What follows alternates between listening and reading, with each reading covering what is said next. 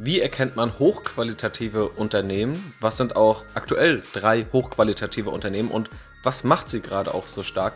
Was sagt Warren Buffetts Investmentpartner Charlie Munger dazu und warum ist er auch überzeugt, dass eine hohe Qualität für langfristige Anleger das wichtigste Kriterium ist und anhand welcher Kennzahlen kann man das auch ganz konkret messen? Das sind Fragen, über die ich heute sprechen möchte. Viel Spaß!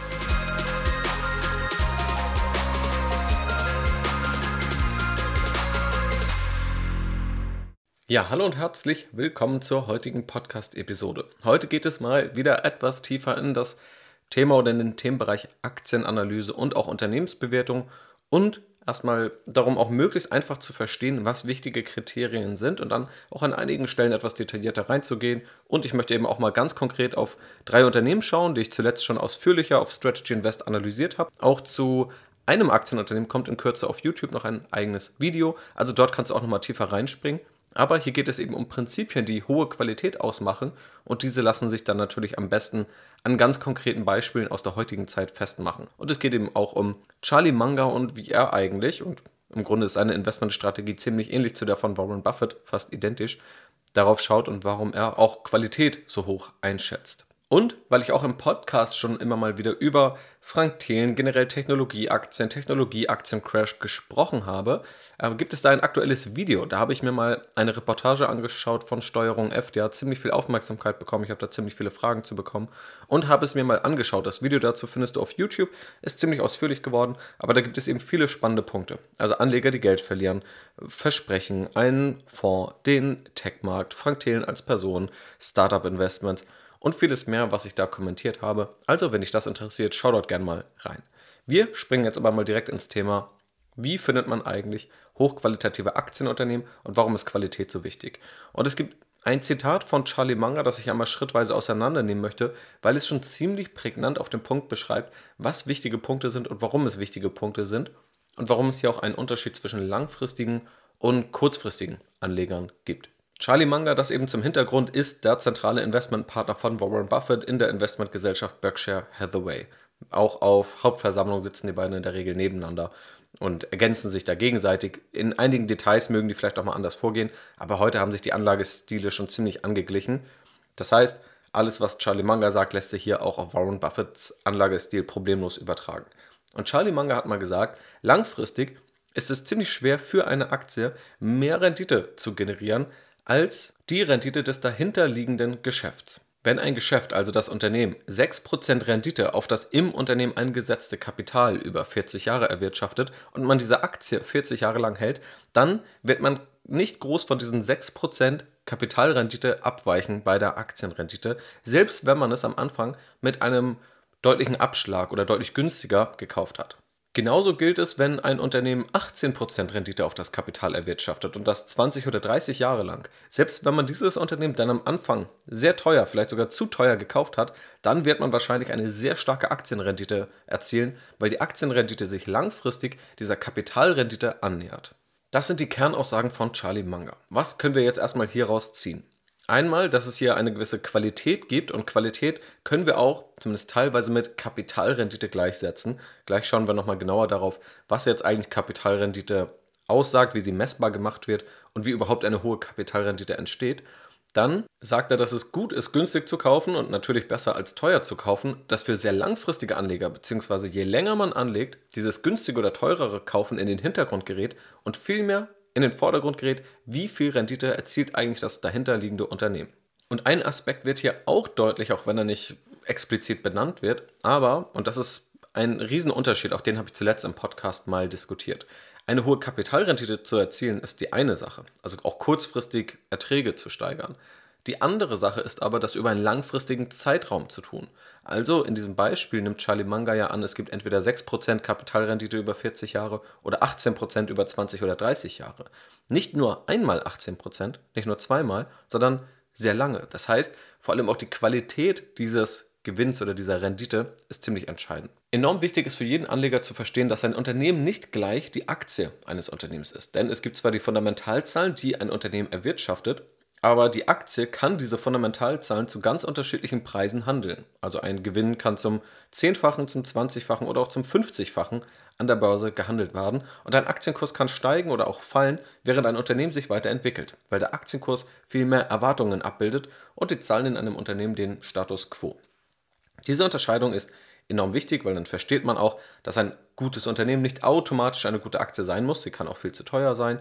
Oder dass ein schlechtes Unternehmen eine gute Aktie sein kann, wenn es völlig unterbewertet ist. Zumindest dann, wenn man eben kurzfristig eher auf Bewertungsänderungen spekuliert.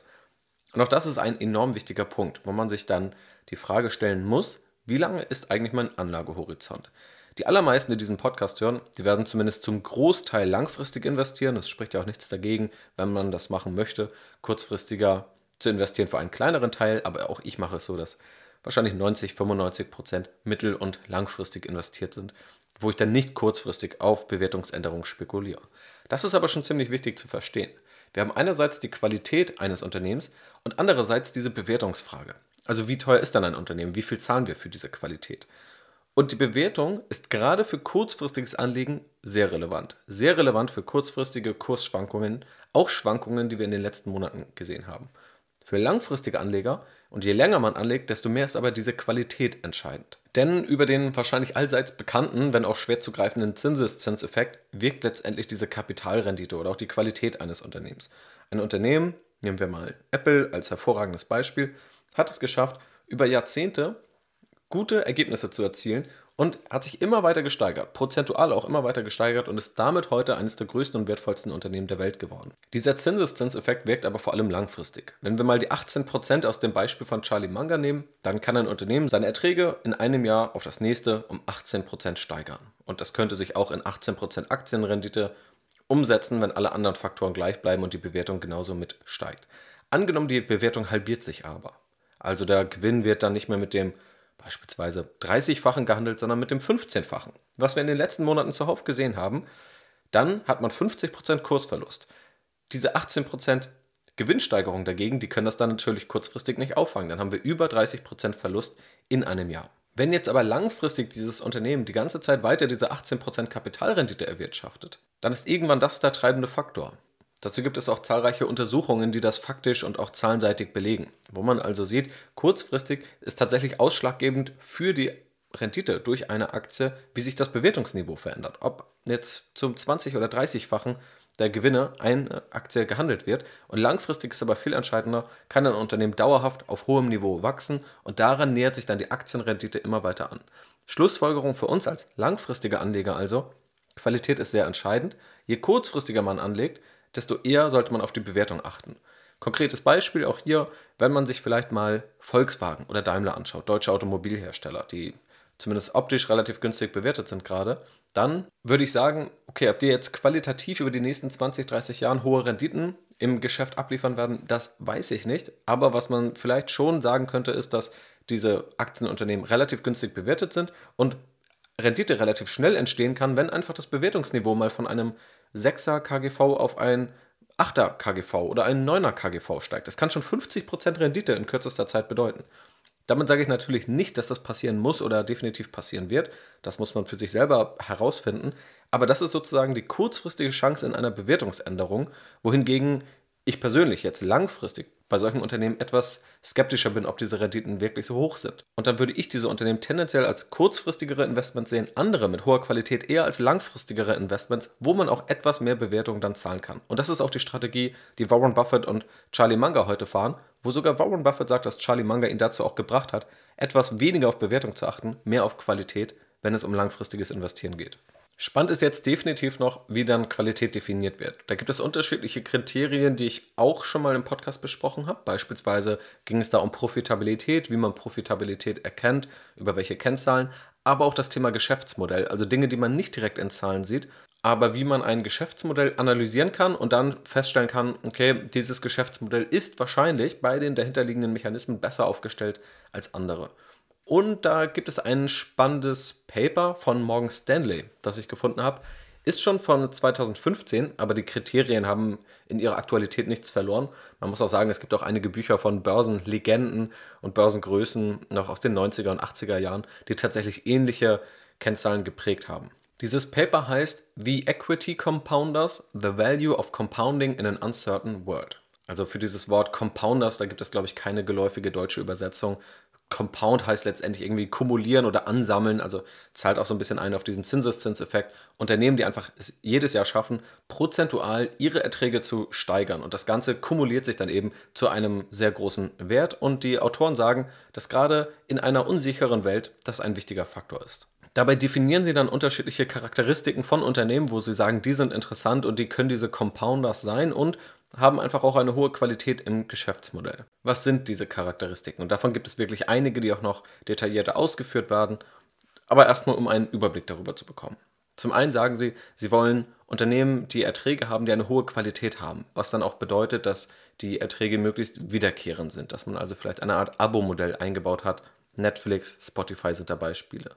Dann stellen sie auch noch heraus, dass die sogenannten immateriellen Vermögenswerte vorhanden sein sollen. Denn diese sind oftmals schwer zu kopieren. Das können Patente sein, das kann eine Marke sein beispielsweise. Oder es kann auch Software sein. Also anders als irgendwelche Rohstoffe oder Immobilien, wo man relativ schnell vergleichbar ist, wo ein Preiskampf entstehen kann, sind diese schwerer zu kopieren. Eine überlegene Technologie kann auch genauso ein Vermögenswert sein. Wenn wir mal auf die Google-Suchmaschine schauen, dann ist tatsächlich der wichtigste Vermögenswert in den letzten 20, 30 Jahren gewesen die Suchtechnologie von Google, die besser war als andere Suchmaschinen und dadurch eben einen massiven Wert generiert hat. Dadurch entsteht dann auch Preissetzungsmacht, also auch die Möglichkeit, beispielsweise in einem aktuell inflationären Umfeld gestiegene Kosten weiterzugeben oder auch eine geringe Kapitaldichte, was letztendlich bedeutet, dass wenig Kapital eingesetzt wird und dadurch aber möglichst hohe Erträge entstehen können. Andere Faktoren sind dann auch die finanzielle Stärke, also letztendlich mal die Bilanz zu checken und zu gucken, wie viel Verschuldung ist da in einem Unternehmen oder wie viel Eigenkapital, die Position innerhalb der jeweiligen Branche oder auch die Qualität des Managements. Sie sagen dann noch, dass sie schauen, dass sie Management haben, das möglichst lange dabei ist und darin schon bewiesen hat, dass es gut auch mit Kapital umgeht, vor allem auch dann eine sinnvolle Kapitalverwendung wählt, die die höchstmögliche Rendite für das Unternehmen liefert. Und das ist ganz spannend, weil auf diesen Faktor kommt auch relativ viel zurück. Also selbst die Managementqualität wird anhand der Kapitalrendite bemessen. Charlie Munger in seinem Zitat spricht von dieser Kapitalrendite. Und das ist auch eine Kennzahl, die ich hier im Podcast bisher wenig behandelt habe. Deswegen möchte ich da einmal den Fokus drauf legen, was eigentlich eine hohe Kapitalrendite des Unternehmens bedeutet wie sie dann auch entsteht. Und wir haben ja eben schon festgestellt, dass gerade langfristige Aktienrenditen vor allem durch die Kapitalrendite geprägt waren und nicht durch kurzfristig dominierende Bewertungsänderungen. Bei der Kapitalrendite gibt es unterschiedliche Kennzahlen. Die bekannteste ist wahrscheinlich Return on Investment oder Return on Invested Capital, die oftmals identisch berechnet werden. ROIC findet man da am häufigsten oder dann eben ROI. Letztendlich kann man sich das relativ gut vorstellen, wenn wir einfach mal kleine Beträge wählen und du hast zwei Investmentoptionen. Nehmen wir mal an, du hast 100 Euro, die du investieren kannst in ein Unternehmen und dieses Unternehmen erwirtschaftet damit 10 Euro Gewinn. Du könntest aber auch in ein anderes Unternehmen investieren, in das du dann deine 100 Euro steckst, aber es erzielt damit nur 5 Euro Gewinn. Relativ offensichtlich würdest du das Unternehmen wählen, das 10 Euro Gewinn auf das eingesetzte Kapital erzielt. Das ist letztendlich dieses Renditedenken, das wir als Aktionäre wahrscheinlich alle kennen. Und im Grunde ist das Prinzip bei einem Unternehmen ziemlich ähnlich. Denn wenn wir uns anschauen, wie ein Unternehmen eigentlich entsteht, dann entstehen Unternehmen dadurch, dass sie Kapital einsammeln. Sie bekommen also von Eigenkapitalgebern oder von Fremdkapitalgebern, also beispielsweise über Kredite Geld. Dann muss das Unternehmen herausfinden, was damit gemacht wird. Also welche Mitarbeiter werden davon eingestellt, welche Rohstoffe braucht es, ein Büro wird angemietet und das Geld ermöglicht es, all das zusammenzubringen und dann hoffentlich damit einen Mehrwert zu schaffen und auch mehr Ertrag für das Unternehmen zu schaffen.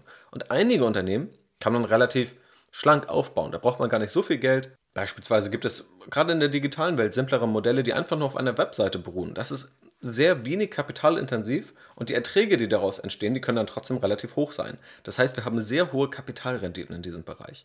Auf der anderen Seite kann es sehr kapitalintensive Geschäftsmodelle geben. Schauen wir uns die Automobilhersteller an. Ja, dann braucht man erstmal ziemlich viel Geld, um Fabriken zu bauen, Maschinen zu bauen, alles einzukaufen, um dann ein Auto herzustellen, wo man dann an dem jeweiligen Auto ja, vielleicht 30, 20 Prozent Bruttomarge verdient. Je höher also so ein Return on Invested Capital ist, desto besser ist das erstmal, desto qualitativ stärker ist ein Unternehmen. Und diese Kennzahl, die entwickelt sich dynamisch. Das ist jetzt nicht wie in dem gerade dargestellten Beispiel so, dass diese Kennzahl einmal feststeht, sondern Unternehmen entwickeln sich ja. Sie wachsen und irgendwann können sie auch an einen Punkt stoßen, wo es nicht mehr weitergeht. Nehmen wir mal das Beispiel von vorne. Ein Unternehmen kann vielleicht einfach einmal eine Webseite aufsetzen, das kostet dann vielleicht einfach 10, 20, vielleicht auch 200 oder 500 Euro im Monat, je nachdem, welche Services da alle noch dazugehören. Und kann damit einen gewissen Ertrag erwirtschaften. Die Frage ist dann aber, bin ich in der Lage, nochmal 500 Euro im Monat zu investieren und den Gewinn damit ebenso wieder zu steigern? Und diese Frage ist entscheidend. Kann das Unternehmen es also schaffen, weiter zu wachsen und das Kapital gut einzusetzen? Und das ist dann nochmal eine ganz andere Frage. Und da kann dann vielleicht auch ein Automobilhersteller irgendwann besser sein, weil man vielleicht sagt, okay, die ganze Welt will Autos, und wir haben quasi einen weltweiten Markt, in den rein skaliert werden kann. Vielleicht gibt es aber auch eine Webseite, die zwar gute Erträge liefert, weil sie, keine Ahnung, Friseur in Berlin heißt oder so, aber dann funktioniert diese Webseite nur für Berlin und das dahinterliegende Unternehmen schafft es vielleicht nicht, das weiter auszurollen. Das heißt, der Return on Invested Capital ist darüber hinaus relativ begrenzt. Und was wir ja als Aktionäre wollen, gerade wenn man langfristig investiert und wenn wir auch wissen, dass langfristig auch Renditen durch diesen, diese Kapitalrendite entstehen oder unsere Aktionärsrendite sich immer weiter an die Kapitalrendite annähert, wollen wir Unternehmen, die möglichst lange eine hohe Kapitalrendite erreichen können, die also auch möglichst lange Chancen haben, das Kapital, die Überschüsse, die sie erwirtschaften oder Geld, das wir als Aktionäre reingeben, dass das vernünftig eingesetzt werden kann. Dass ein neues Produktsegment erschlossen wird, wo Geld eingesetzt wird, aber die Erträge deutlich höher sind aus diesem Produktsegment. Oder viele Unternehmen setzen ja auch auf eine Akquisitionsstrategie, kaufen andere Unternehmen auf. Auch das kommentieren die Autoren des Papers und sagen, dass das nicht immer Sinn macht. Es macht vor allem dann Sinn, wenn diese Unternehmen auch eine hohe Kapitalrendite mit reinbringen oder die Kapitalrendite hoch gehalten werden kann, es aber sogar schädlich sein kann, wenn Unternehmen, die eigentlich eine hohe Kapitalrendite haben, die also Geld sehr effizient einsetzen können, wenn sie dann aber Unternehmen kaufen, die selbst eine niedrige Kapitalrendite haben, weil das nicht für eine optimale Mittelverwendung spricht. Um noch ein paar Insights aus diesem Paper zu geben, Sie sagen dann auch, woher Ihres Erachtens nach vor allem ein hoher ROI stammt oder ein hoher ROIC, und zwar durch eine Kombination von wiederkehrenden Umsätzen, hohen Bruttomargen, also dass letztendlich ein Produkt relativ profitabel verkauft werden kann. Sowas sehen wir beispielsweise vor allem auch bei Softwareunternehmen und auch einer geringen Kapitalintensität. Sprich, man muss wenig Kapital einsetzen, um das Geschäft zu betreiben. Und oftmals entsteht dann dadurch eben eine hohe Kapitalrendite und oftmals auch ein hoher Free Cashflow, also auch Geld, das überhaupt erst genutzt werden kann, um es selbst zu reinvestieren, ohne darauf angewiesen zu sein, durch Kredite oder Kapitalerhöhungen immer wieder Geld aufzunehmen. Sie bringen auch ein Beispiel eines Schweizer Kaffee- und Schokoladenunternehmens. Finde ich auch ganz spannend. Man muss ja auch sagen, das Ganze kam 2015 raus, also noch vor der richtigen Welle dieser ganzen Softwareunternehmen, auch wenn natürlich Big Tech damals schon ziemlich relevant war. Aber sie bringen hier ein ziemlich langweiliges Beispiel eigentlich. Und das ist auch das Schöne, dass dieser Anlageansatz ziemlich zeitlos funktioniert. Und sagen da auch, hier gab es vor allem bei diesem Kaffee- und Schokoladenunternehmen den Wert oder die immateriellen Vermögenswerte, die in der Marke begründet lagen. Also eine starke Marke, die dazu führt, dass Produkte mit einem guten Preisaufschlag verkauft werden können und dadurch auch gute Margen entstehen. Die Nachfrage ist wenig zyklisch, ziemlich konsistent und konstant. Das ist erstmal noch ein Vorteil. Und das Geschäft auch wenig kapitalintensiv. Wahrscheinlich konnten auch Teile der Produktion, die dann vielleicht noch kapitalintensiver ist, outgesourced werden, dass letztendlich die Hauptwertschöpfung daran besteht, eine Marke aufzubauen, die als wertvoll, als hochqualitativ wahrgenommen wird, die es vielleicht auch ist, und dann eben dahinterliegend ein ziemlich gutes Geschäftsmodell mit guten Kennzahlen aufzubauen. Und das führte dann eben zu einer hohen Kapitalrendite und damit auch zu einer guten Aktionärsrendite. Sie haben dann aufgelistet, über 23 Jahre gab es im Durchschnitt 5% Umsatzwachstum. Das war nie negativ. Aber diese 5% die klingen jetzt auch noch nicht weltbewegend. Aber in dieser gleichen Zeit wurden dann durch operativ gutes Handeln auch die Margen verbessert. Es gab einfach einen hohen Return on Investment, man konnte weiter investieren und die Gewinne pro Aktie haben sich verfünffacht, die Dividende hat sich sogar dann verzehnfacht. Und das Ganze hat sich dann auch in Aktionärsrenditen umgesetzt. Also wir hatten 5% Umsatzwachstum, etwa 7% Gewinnwachstum pro Aktie. Die Aktionärsrendite lag dann bei knapp 13%. Also hier noch darüber, auch dadurch, weil einfach dann die Bewertung sich noch verbessert hat. Aber die Aktionärsrendite ist hier in Reichweite des ROIs oder eben auch der Kapitalrendite. Es geht auch noch um die entsprechenden Branchen, die tendenziell profitieren oder nicht. Positiv heben sie Konsumgüter heraus, die historisch, und das lässt sich auch in anderen Studien, die ich kenne, beobachten, etwas weniger geschwankt haben, aber trotzdem hohe Renditen liefern, weil auch Konsumgüter nach Meinung der Autoren viele dieser Attribute mitbringen, gerade auch eine hohe Kapitalrendite, konsistente Erträge und auch die Möglichkeit, immaterielle Vermögenswerte, vor allem einfach bekannte Marken zu nutzen, um damit ein stabiles Geschäftsmodell aufzubauen. Auch im Gesundheitswesen oder auch im IT-Sektor sehen Sie tatsächlich diese Möglichkeiten, diese hohe Kapitalrendite. Wo sie es weniger sehen, ist beispielsweise im Finanzsektor, Versorgungsunternehmen oder auch Telekommunikationsunternehmen. Diese Stärke, auch Qualität oder auch eine hohe Kapitalrendite zahlt sich vor allem auch dann aus, beziehungsweise sie zahlt sich immer aus, aber sie zahlt sich auch relativ gesehen zu den Unternehmen, die eine schlechte Qualität haben oder eine schlechte Kapitalrendite, wenn es mal unsicher wird. Gerade auch in Crash sieht man, dass dann Qualität tendenziell belohnt wird und höher qualitative Aktien nicht unbedingt steigen, aber zumindest dann weniger fallen als der restliche Aktienmarkt. Abschließend möchte ich noch einmal kurz auf drei in meinen Augen qualitativ starke Aktien schauen, die ich zuletzt eben analysiert habe. Ein Tech-Unternehmen und zwei, ich würde sagen, eher Konsumgüterunternehmen, einmal in einem Luxusbereich und einmal zumindest in einem höherwertigen Bereich. Aber hier können wir einige dieser Aspekte wiedererkennen. Starten wir einmal mit LVMH, Moet Hennessy Louis Vuitton, der Luxuskonzern, das Luxusimperium aus Frankreich, der größte Luxuskonzern, wenn man beispielsweise Apple mal nicht dazu zählt. Aber das ist nochmal eine andere Kategorie in meinen Augen. Wenn man sich hier die Zahlen aus 2021 anschaut, dann ist es relativ beeindruckend. Wir haben 64 Milliarden Euro Umsatz, 17 Milliarden Euro operativen Gewinn und auch 13,5 Milliarden Euro Free Cashflow. Also hier wird enorm viel Geld verdient. Wenn man auch weiterschaut, haben wir eine sehr solide Bilanz, ein geringen Verschuldungsgrad liegt unter 20% und einen Return on Invested Capital, der zuletzt etwa bei 12% lag und auch im Durchschnitt der letzten Jahre immer knapp über 10%. Das heißt, wenn LVMH Geld investieren möchte, dann kann es hiermit auch zweistellige Renditen erzielen. Und wie investiert LVMH dann dieses Geld? Ganz stark darin, dass es bestehende Marken weiter ausbaut, aber gerade in so einem Luxusmarkensegment kann man Aktien nicht unbegrenzt skalieren. Das muss immer bedacht passieren, wenn man sich vorstellt, man hat eine teure Uhrenmarke. Nehmen wir mal unabhängig von LFVMH Rolex. Wenn jetzt Rolex den ganzen Markt schwemmt und irgendwelche Preis- und Rabattaktionen raushaut, dann kann das kurzfristig vielleicht den Erträgen gut tun, zerstört langfristig aber den Markenwert.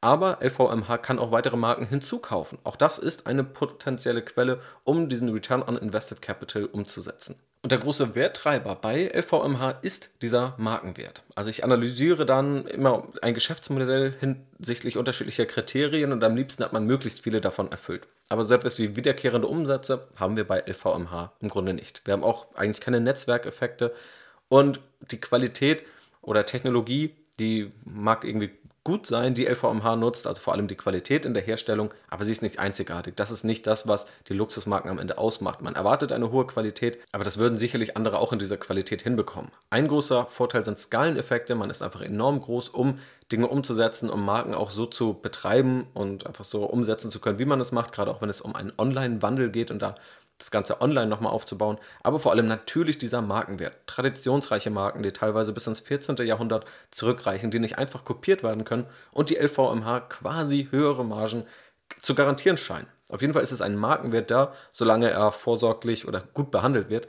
Hohe Margen und auch eine gute Kapitalrendite garantiert. Ein anderes Unternehmen, tatsächlich auch vielleicht in einem ähnlichen Bereich, wo wir auch diesen Markenwert ganz stark haben, ist Levi Strauss. Am bekanntesten durch die Marke Levi's und hier begründet sich die Marke auch darauf, dass Levi Strauss quasi als Erfinder dieser Denim Jeans, dieser blauen Jeans mit strapazierfähigem Stoff ist, dass damals die Goldgräberstimmung ausgebrochen ist in den USA. Und dann brauchten die Leute solche Hosen und die hat Levi Strauss dann gemacht und daraus ist das Unternehmen entstanden, das wir heute noch kennen. Und das ist natürlich eine lange Historie, eine gute Geschichte und ein starker Markenwert. Die Profitabilität sieht auch ziemlich gut aus. Aktuell eine EBIT-Marge von 15%, Nettomarge bei 12%, auch wenn das etwas höher ist als der Durchschnitt der letzten Jahre. Also da kann man sich definitiv noch fragen, ob das Ganze nachhaltig ist. Levi Strauss versucht auch gerade online den ganzen E-Commerce-Bereich aufzubauen, auch Direct-to-Consumer genannt. Also nicht immer über andere Händler zu verkaufen, sondern einerseits offline eigene Filialen zu eröffnen, andererseits online zu verkaufen.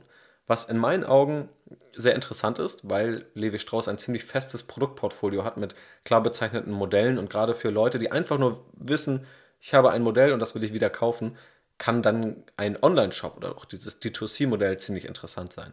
Und wenn man sich dann anschaut, wie jetzt Levi Strauss mit dem Kapital umgeht, dann sehen wir Reinvestitionen, vor allem dann ins eigene Geschäft, in diese Digitalisierung, in den Aufbau eines D2C-Modells, in den E-Commerce. Auf der anderen Seite Kapitalrückfuhr an Aktionäre, also da sehen wir dann Aktienrückkäufe oder auch eine Dividende, etwa 2% Dividendenrendite haben wir da. Und zuletzt auch eine Akquisition. Da wurde Beyond Yoga gekauft, eine Yoga-Marke, wo ich sagen muss, da habe ich gemischte Gefühle, ob das jetzt wirklich ein sinnvoller Zukauf ist oder nicht. In der Analyse auf Strategy Invest bin ich darauf noch stärker eingegangen, das würde jetzt hier den Rahmen sprengen. Aber auch hier sehen wir einfach nur, es gibt unterschiedliche Wege, Kapital einzusetzen. Und einerseits sieht das Unternehmen Chancen darin, es im eigenen Geschäft zu reinvestieren. Andererseits sieht es Chancen durch Akquisition. Andererseits können Unternehmen eben auch sagen, okay, vielleicht brauchen wir nicht dieses ganze Geld, sondern wenn wir es nicht mehr zu einem hohen Return investieren können, dann geben wir es lieber den Aktionären und dann können sie entscheiden, ob sie davon mehr Aktien kaufen oder ob sie das woanders investieren. Und das dritte Unternehmen ist Salesforce, ein Softwareunternehmen, ein B2B-Unternehmen. Bei Salesforce muss man sagen, das größte Rätsel für mich persönlich ist die Profitabilität. Weil eigentlich bringt Salesforce all das mit, was wir uns ja angeschaut haben und was positive Eigenschaften sind, die sich aber noch in eine hohe Kapitalrendite ummünzen müssen. Salesforce zum Verständnis ist letztendlich eine Software, die an andere Unternehmen verkauft wird, um ein CRM-System aufzubauen, also Kundenbeziehungen zu managen. Welcher Kunde wurde wann angesprochen, mit welcher Erfolgswahrscheinlichkeit, was sind die vereinbarten Vertragsdaten, wann will man nochmal nachfassen. Gerade wenn man mit mehreren Menschen daran zusammenarbeitet, muss dort was nachgehalten werden, damit andere das auch übernehmen können, gerade wenn auch mal Mitarbeiter das Unternehmen wechseln. Das macht Salesforce, zum Unternehmen gehören aber auch weitere Unternehmen, denn Salesforce hat ziemlich aktiv akquiriert. Tableau ein Datenvisualisierungstool oder auch Slack ein Kommunikationstool. Alles auch Dinge, die man wahrscheinlich, wenn man selber in dieser Welt arbeitet, kennt. Ich habe schon mit all diesen Tools gearbeitet oder arbeite auch immer noch mit diesen Tools. Auf jeden Fall eine ziemlich beeindruckende Landschaft an Tools, die Salesforce sich da zusammengekauft hat.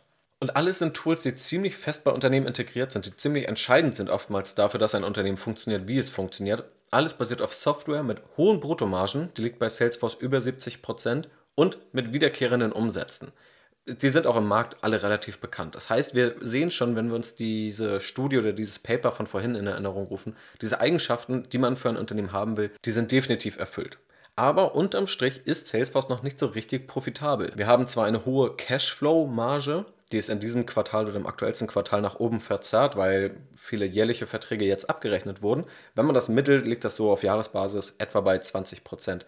Aber alle anderen Kennzahlen, die wirklich alles berücksichtigen, auch die herausgegebenen Aktien, die auch für Akquisition herausgegeben werden oder auch Teil der Mitarbeitervergütung sind. Diese Kennzahlen dümpeln dann eher so bei 0%, 2%, vielleicht auch mal 4%, aber nur in diesem Bereich. Und eigentlich würde man sich hier deutlich mehr effektive Profitabilität erhoffen. Geht man da tiefer rein, sieht man, dass vor allem die Sales- und Marketing-Ausgaben mit 44% ziemlich stark zu Buche schlagen und dass die wahrscheinlich irgendwann mal gekürzt oder gestrafft werden müssen, damit sich das Ganze in mehr Profitabilität umsetzt. Ist einerseits irgendwo ein Risiko, weil das natürlich auch passieren muss und die Frage ist, wie gut das auch funktionieren kann, wenn es dann soweit ist. Auf der anderen Seite ja auch eine Chance, denn wir haben aktuell noch nicht diese Profitabilität und sollte diese zu erreichen sein dann würde das sicherlich auch nochmal dem Aktienkurs helfen. Und dann sehen wir eben auch diese Kapitalrendite, die sich vor allem dann gut berechnen lässt, wenn wir eben auch Überschüsse haben, die wir dem entgegenstellen können. Aber das, um dir einen Überblick zu geben über Unternehmen und auch die Fragestellungen, die es da gibt, zu erkennen, wo es dann mal hohe Kapitalrenditen gibt und worin sie auch begründet sind oder wo es sie aktuell noch nicht gibt, wie in diesem Salesforce-Beispiel, warum sie aber womöglich entstehen könnten oder was auch der strategische Plan eines Unternehmens ist, das Kapital von uns Aktionären bestmöglich zu investieren, um dann auch langfristig damit gute Aktienrenditen zu erzielen. So viel damit zum heutigen Thema. Wie findet man eigentlich hochqualitative Unternehmen und vor allem Unternehmen mit hoher Kapitalrendite? Warum ist das relevant? Warum bestimmt auch die Kapitalrendite langfristig ganz zentral und als größter Faktor die Aktionärsrendite. Viele Faktoren haben wir auch gestriffen, die man natürlich noch vertiefen kann, weil jeder dieser Faktor eigentlich noch eine eigene Podcast-Episode verdient. Wenn dich ein Faktor da besonders interessiert, wenn du irgendeine Frage hast, schreib mir gerne auf Instagram. Ich sammle das alles ganz akribisch und gehe dann natürlich auch gerne nochmal ausführlich darauf ein. Falls du es nicht eh schon getan hast, schau gerne nochmal auf YouTube vorbei. Ich habe schon gesagt, da gibt es gerade neue Videos, auch ein ziemlich ausführliches zu den ganzen Diskussionen rund um Frank Thelen, den Tech-Markt, den Absturz, wie man auch mit Verlusten umgeht und wer eigentlich für welche Verluste verantwortlich ist. Damit also viel Spaß, dir ansonsten noch einen wunderschönen Tag, entspannte Pfingsten und dann bis zum nächsten Mal.